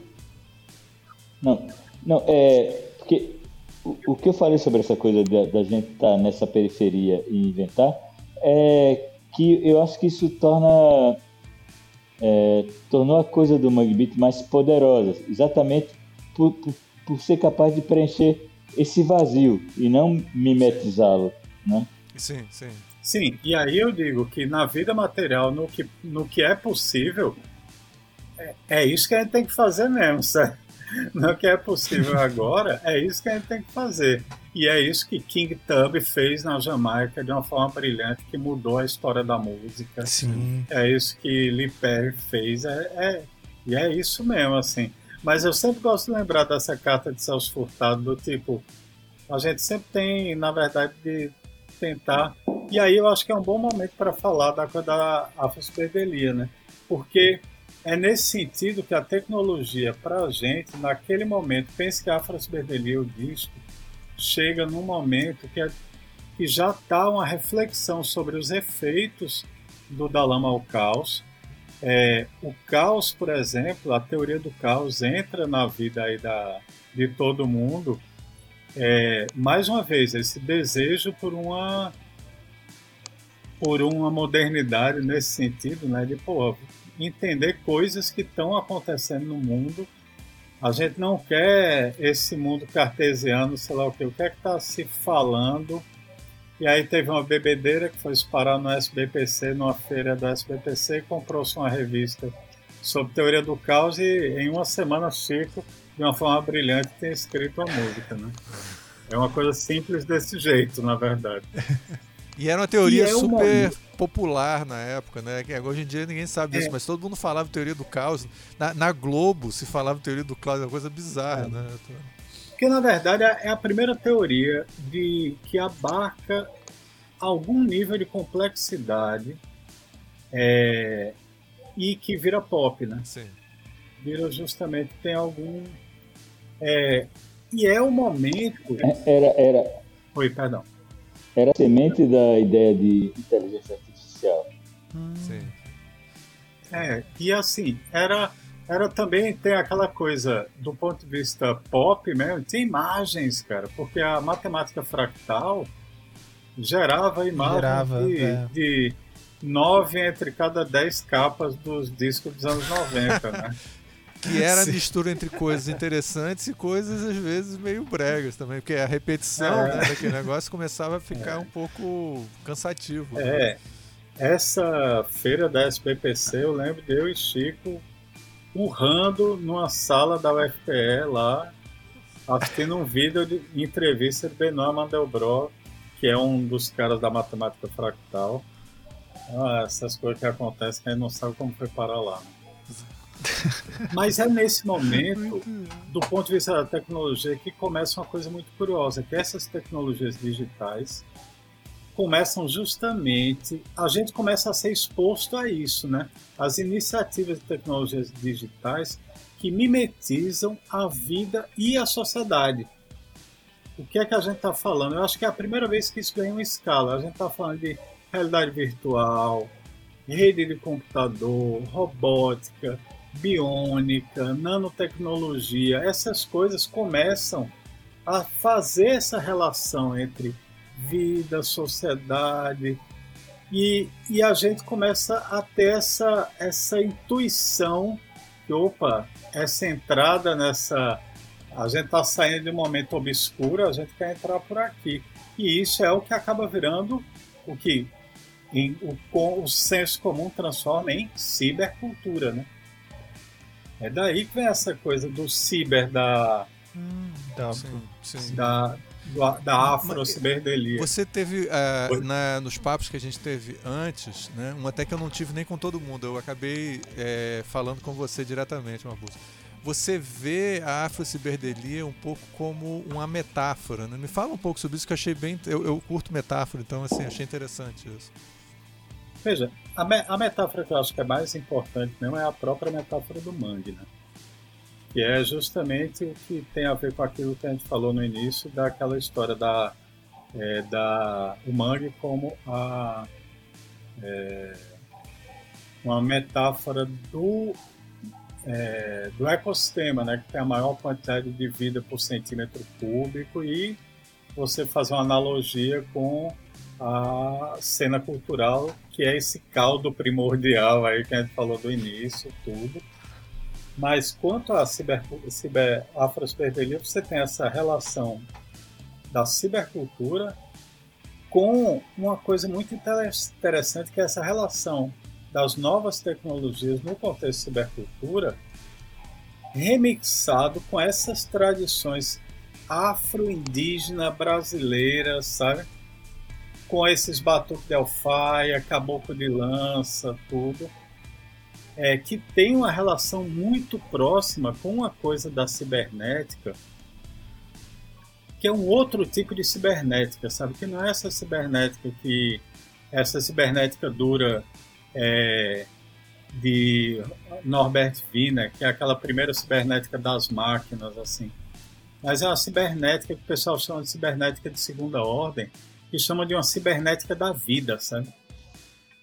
Que é justamente essa cibernética que trata é, dessas relações entre. entre é, é mais ou menos o seguinte: é, eu acho fantástica essa teoria cibernética, sabe? Que é quando você entende a cibernética como uma teoria de comunicação, onde você tem lá informação, os elementos, né? Tem informação, tem feedback, e aí pense na quantidade de loop que tem nas músicas que a gente está fazendo e ouvindo, Sim. seja loop de é, feedback de guitarra, seja loop de sampler, esses loops todos.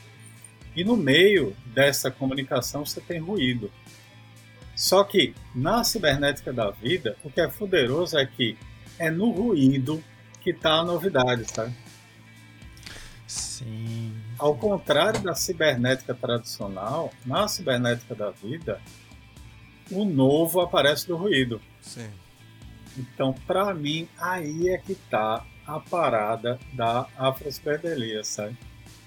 E junto com todas essas possibilidades de expansão da mente e tudo mais que vem com essa espremida aí de uma eu, ancestralidade. Eu, eu, tenho que admitir uma coisa que você fez uma explicação tão consistente à ideia que eu tô surpreso, cara, porque normalmente eu sempre acho que não não tem uma lógica filosófica e a sua é muito consistente, é muito fechada, assim, dá para dá para começar de um ponto e fechar no outro ponto, assim, é é, não, não sei se eu conseguiria isso na, na música do Jorge Ben, por exemplo, assim, no, aquelas coisas, os alquimistas estão chegando. Não sei se eu conseguiria repetir também. Não, tá gravado, mas... não se preocupe. Tá, tá gravado. tá, vendo, tá vendo que Mabuz é um cara iluminado? é Sim, isso. Pô. Cara, perfeito. É... Bom, de, de, detalhe, detalhe histórico. Quem inventou esse termo afro-ciberderia foi Paulo Santos. Também. Que era cunhado de Mabuse na época. Paulo. e, e, e, e, o Paulo é. Sei lá, não sei se ele é historiador, né, Mabuse? Mas ele escreveu um livro bem bacana sobre um período histórico racista. Foi da Revolução, né, de 1817. É, é, é. Gente, pra. Pois é, e... gente... provavelmente essa viagem toda não está exatamente nesse contexto. Claro. Mas.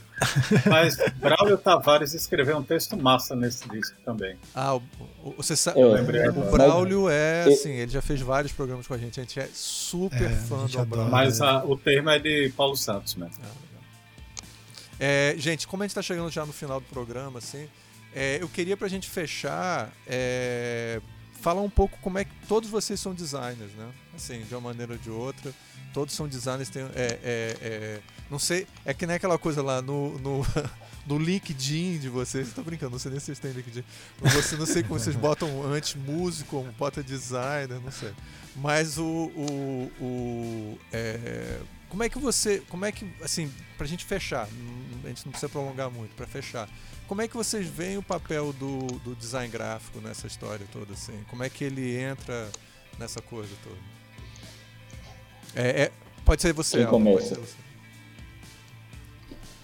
Cara, eu acho que o termo designer ganhou uma proporção muito gigante. É, porque serve para tudo. Por isso que em alguns momentos eu puxei a ideia de designer sonoro, uhum. é, sabe?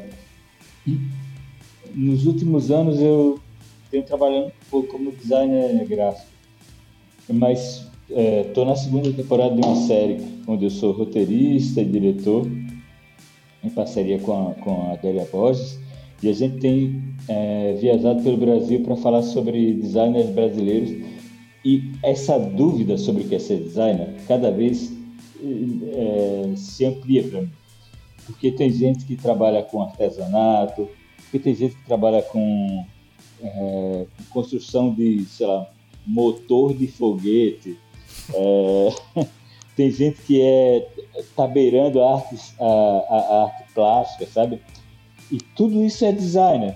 Assim, o J. Cunha, que é um designer, que é um artista, mas também considerado designer em Salvador, o, é, o Índio da Costa, daí do Rio de Janeiro, que, que projeta coisas específicas como para avião, para trem, caralho, tá?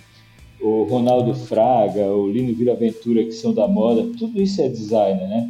Então, essa, essa profissão que, quando eu, quando eu entrei na faculdade, se, se limitava a design gráfico ou desenho industrial, hoje em dia tem uma proporção assim que sei lá, você pode ser músico e você pode ser um, um sound designer também. Você está pensando exatamente na construção de coisas que vão caber nas transformações que o mundo oferece para gente. Né? Olha, tô foda. É exatamente isso que a gente tem debatido assim é, o tempo inteiro. Assim, essa, é, essa, eu acho que hoje em dia não dá mais para você tapar o som com a peneira. O conceito de design, esse que a gente aprende na, na universidade, né? E que eu, a gente tenta é, a gente tenta ensinar isso, mas a gente ensina criticando, né? Não cai, não encaixa, não, não, não faz sentido, né? É, acho perfeito, né? O que, que vocês, é, é, é, Mabuse, né, Neilton, o que, que vocês, vocês, gostariam de falar um pouco sobre, sobre isso? É... Vai, Mabuse, fala aí. Vai, Neilton. Começou, vai tu. Eu tô pensando ainda. o, o Neilton, você que é músico, designer, artista, você é o homem multimídia. É, então, velho, ah, é foda porque eu nunca parei para pensar no que. No, na palavra que define a, o trabalho. Na, na, verdade, a palavra que define o trabalhador. Né? É, eu, eu sempre pensei no, no, no resultado final, não na profissão. Saca aí, é, quando entra no quando entra no, no termo de que tem que dizer o que é que eu faço, por exemplo, é, eu, fica difícil para eu explicar se eu sou designer. Eu costumo dizer que eu não, que beleza, tá, eu, tô, eu sou designer, mas eu não, ao mesmo tempo não sou. Eu sou músico, ao mesmo tempo não sou. Saca? Eu sou designer de eletrônica, ao mesmo tempo não sou. Por que eu tô, eu tô falando isso? É porque é, todas essas coisas que eu citei, entre outras, é, eu sempre fiz sem estudar. Estudar que eu digo assim, academicamente falando, né? Eu sempre estudei só, sempre fui um pesquisador. Um amigo meu me define o seguinte, me disse assim, olha, tu é assim, tu foca na, na coisa que tu é, precisa e aí tu faz bem. E porque eu, eu, eu fiquei pensando nisso quando ele me falou. E depois comecei a fazer uma autoanálise. Por exemplo, eu como músico não tenho um repertório. Se colocar para eu colocar, me dê um violão agora, eu vou passar feio. Mas se botar para tocar com o Devoto, eu vou tocar. Se, tá entendendo como é? Por exemplo, eu tô fazendo parte agora da banda do, do, do Manfonia, que é um, uma banda formada por um monte de, de pessoas que eram dessa época, né? Assim, é, mas existe uma banda base onde vai, passa vários vocalistas, entre eles Siba, Canibal, é, do Peixe, é, 04, blá blá blá, Otto e tal. É, e, mas se disser, ó, fora esse repertório, toca outra, eu não vou tocar. Mas se me der pra tocar. Mas me, me, me deram uma missão, ó, tem que tocar esse repertório, beleza? Aí eu vou me esforçar para tocar aquele repertório bem. Aí por isso assim, é difícil para mim dizer que eu sou músico. Que músico para mim é aquele cara que foi ou que é, é de chegar e pegar um instrumento e tocar. Aí as pessoas vão dizer: "Não, porra, mas tu toca o instrumento, tu é músico. Para com isso." Né? E aí fica nessa Aí eu o tenho muita fica dificuldade. Puto que você não quer se definir. Então, é, então, mas aí, aí eu fico nessa. De fato, eu tenho essa dificuldade. As pessoas que me conhecem, Mabu sabe quando a gente começa a, a, discutir no melhor sentido da palavra.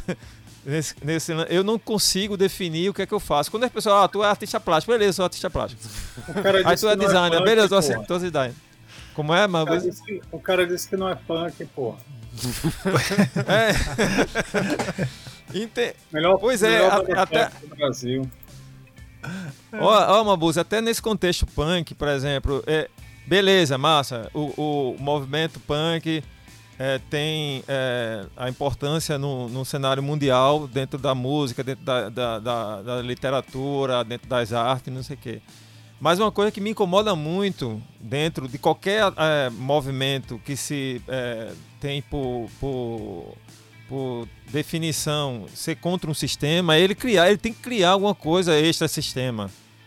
Ele não pode ficar refém de, do sistema para se, assim, o cara, se o cara é, é, tem a, a, a, denominação dentro do, da filosofia, no caso punk, né, da filosofia punk, se ele luta contra o sistema, ele tem que criar uma alternativa para aquele, aquele, ele não pode consumir, ele não pode, tá entendendo como é? É, um, é, é, uma, é, uma, é, uma, é uma, uma eterna discussão interna na minha cabeça se eu sou punk. Quer dizer, eu quando Porque recentemente... eu sou obrigado. Eu, eu dizer que recentemente... Eu, eu sou obrigado, cara. Fala, desculpa. Não, não, desculpa, não. Desculpa, eu, eu, eu, não tenho que falar porra nenhuma. Você que tem que falar, Newton. Mas assim, é uma discussão que eu já, já tive isso com, com o Dolores quando eu fui fazer um, um, um projeto com ele lá em, em é, Santa Luzia de Itaim, é. né? Que, Sergipe. Em Sergipe, maravilhoso projeto, foda demais, assim. E eu tive o privilégio de conhecer essa galera que isso eu acho uma atitude punk, é você levar conhecimento para pessoas que não, nunca viram aquilo. Saca assim? Isso é foda. Porque aí você faz com que a maioria do, das crianças, para vocês terem uma ideia, é, tinha um celular, tinha, cada um tinha seus celulares, é, tinham acesso à, informação, internet, não sei o quê, mas eles não sabiam, por exemplo, como é que, que se era possível criar um instrumento com o resto de sucata e, e eletrônico. E, e, a gente foi mostrou que era possível. E eles ficaram fascinados. Eles começaram a dar sentido na, na vida deles que aquele conhecimento eles podiam aplicar em outras situações. Isso é foda. Porque você pega uma, uma meninada que está dentro de um sistema, né? Como eu falei, tá lá tendo que usar ou o Android ou, ou, ou o sistema da, da, da, da, do, da Apple, ou o que for. Mas eles viram que extra esse mundo existe um outro. E esse outro é tão fascinante quanto esse, esse, esse tecnológico hoje. E quando eles somam as coisas, aí a cabeça abre, porque eles começam a enxergar o sistema de outro jeito. Sem, sem fazer para, é, é, é como é que diz? Pô, comparações loucas e ao mesmo tempo comparações é, é, é, bregas, mas é como se eles começassem a enxergar que existe o Matrix. Saca assim? Porra, existe, velho. Hum. Saca? No, é, é, é, isso. Então, eu não consigo definir o que é designer. Pronto. mas, mas, perfeito, perfeito. Que é a melhor definição. Mas eu, é, ser, ser, ser punk é subverter o sistema. Subverter o sistema é você levar educação, levar conhecimento para as pessoas. Então, nesse sentido, Neilton é punk. e tá muito bem enquadrado, tá aí. É. Quer ele queira, quer não, né? Pronto. Mabuz, manda tudo sobre design aí, cara. Veja, eu entrei no design por causa do punk, né? Justamente. É, o da, eu acho que ele lembra que eu tinha uma banda. Ele até fez um cartaz uma vez para essa banda, chamada Pogo. E eu tinha lá os 14 para 15 anos. E aí uma das coisas que eu descobri é que podia fazer cartaz, né? E que depois eu descobri que tem até gente que ganhava dinheiro com isso. Então eu entrei nessa história de design por causa disso.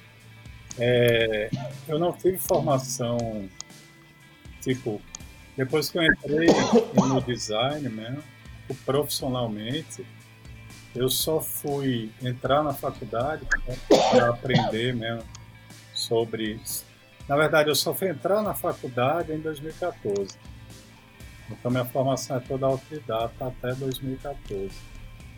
É, e em 2014 eu fui fazer graduação em outra disciplina. Eu fiz em filosofia, porque tinha um monte de questionamento que eu tinha que eu achei que filosofia ia ser um curso que ia me ajudar. E funcionava bem em EAD, porque eu não tinha mais condições de fazer uma graduação presencial. E agora o mestrado eu fiz em design e o doutorado. E assim, eu ganhei é, boa parte da minha vida com design gráfico, mesmo impresso, tudo mais. Até hoje adoro fazer capa de disco, faço um monte de capa de disco para o Café Preto, Banda de Canibal. É, mas, e, e, a partir de 94, entrei com os dois pés nesse mundo todo que a gente está falando, que mimetiza essas relações de vida e sociedade, né? esse mundo digital. É, e realmente, principalmente desse, depois desse momento da, do digital, é, e aí não exclusivamente no digital, a ação do design se espalha é, para uma quantidade de possibilidades gigante. E cada vez mais isso se torna mais. A, a atividade do design se torna mais problemática para mim, sabe? É, se torna mais. É, tipo, cada vez é mais complicado, cada vez mais difícil, por exemplo. É, como é que a gente consegue fazer um trabalho honesto, sabe?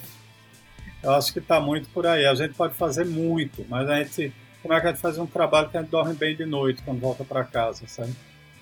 Tipo, como é que a gente sabe que não está, como é que a gente dentro das limitações materiais que cada um tem, claro que a gente tem que chegar e, e é, tem que resolver a vida e ter o salário no final do mês para sustentar tudo mais. Mas, por exemplo, a gente tem que parar com algumas ficções. A gente tem que parar de falar que resolve problema, por exemplo. A gente Sim. não resolve problema nunca. Uhum. Nunca. É um negócio muito claro. A gente tem que parar de tentar também, pior ainda, resolver problema para os outros. Isso.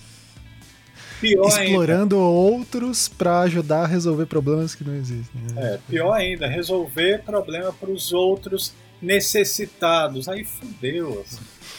Entendeu? É, é, tem que, a gente tem que ver se a gente consegue ser realmente punk como designers, porque é difícil, cara, é difícil.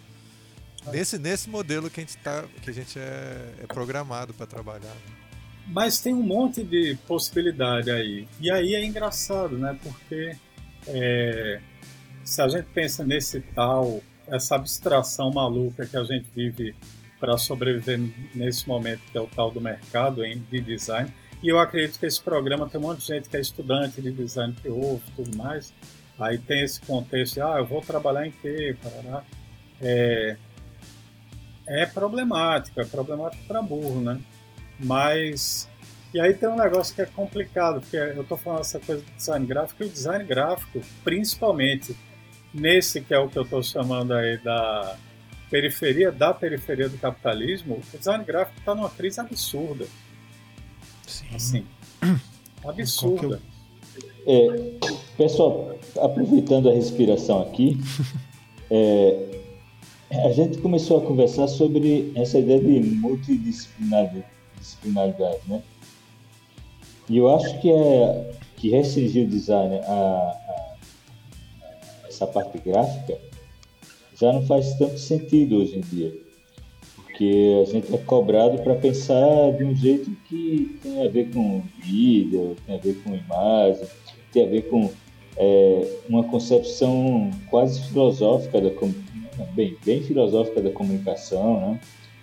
O que é que tu acha, Mabuz? O que, que você é, acha? Assim, com certeza hoje em dia eu me sinto mais ligado à comunicação é, e dentro do montão de possibilidades que a gente podia trabalhar com design. Eu me sinto mais, é, eu e o Ancara, a gente se sente mais, tem, a gente tem se posicionado mais ligado à comunicação, que não tem necessariamente nada a ver com comunicação do curso de comunicação, tem e não tem e tal, do que essa coisa de que eu vou trabalhar com esse meio, com aquele. É...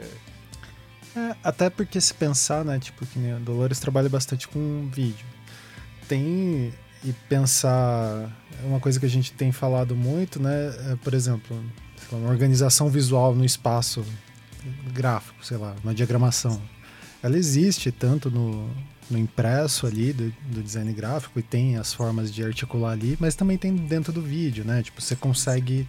Então, o suporte tecnológico, acho que para geração nova, assim, não faz.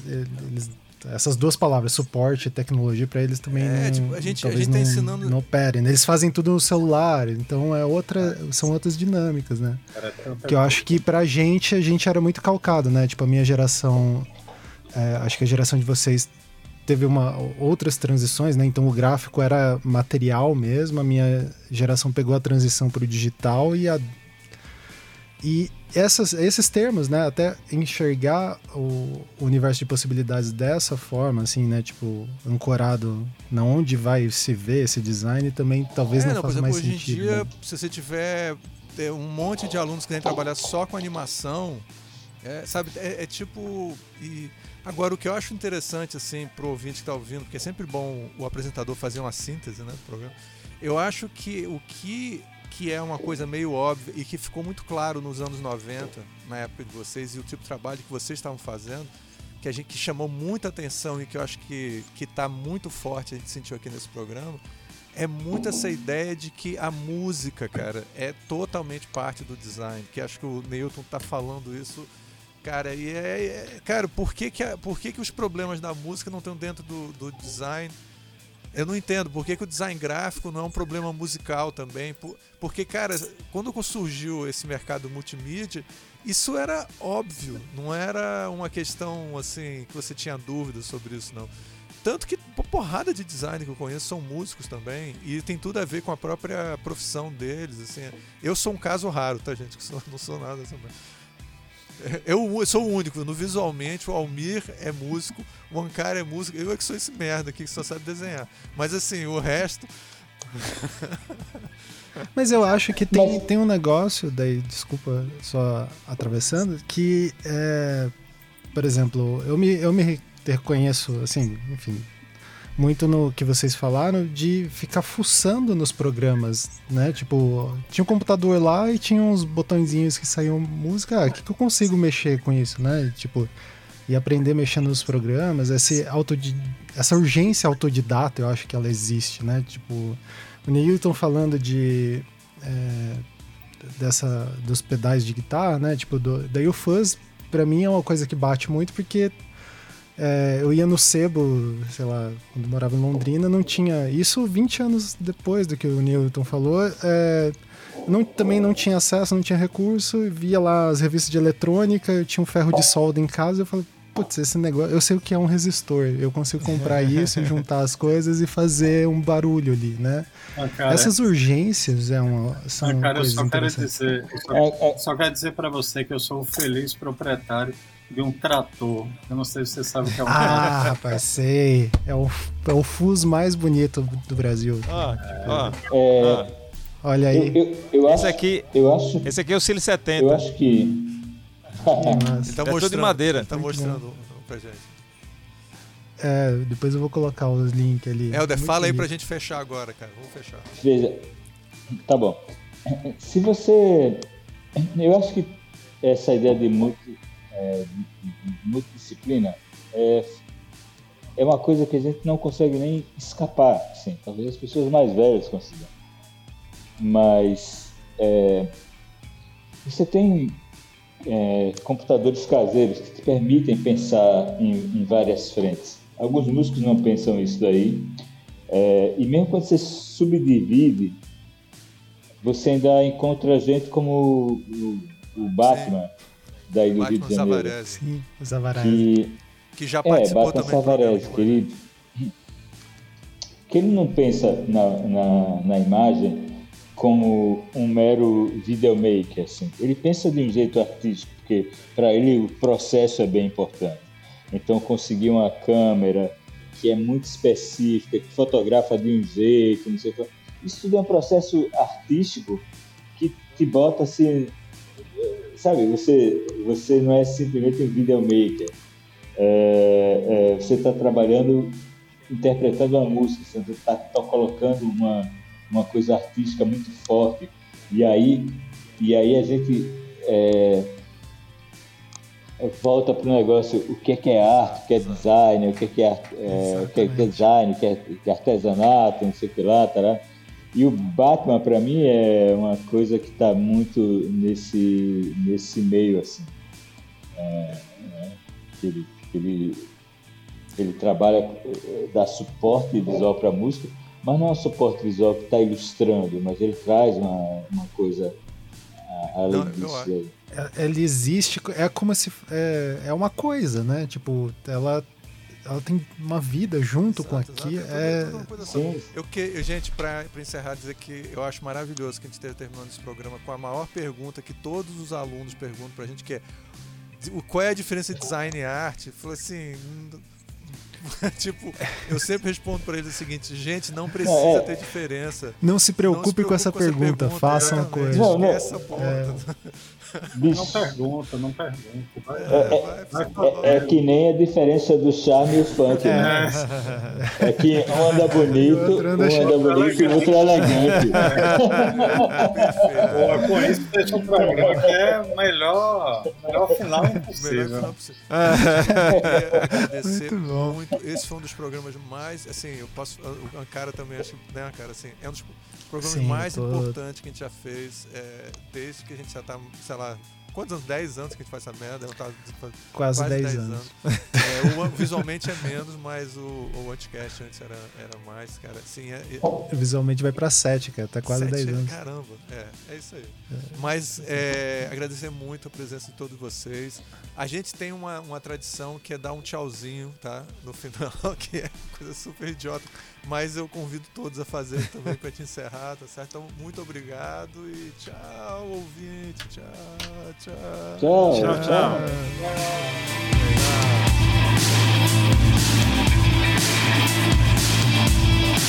tchau.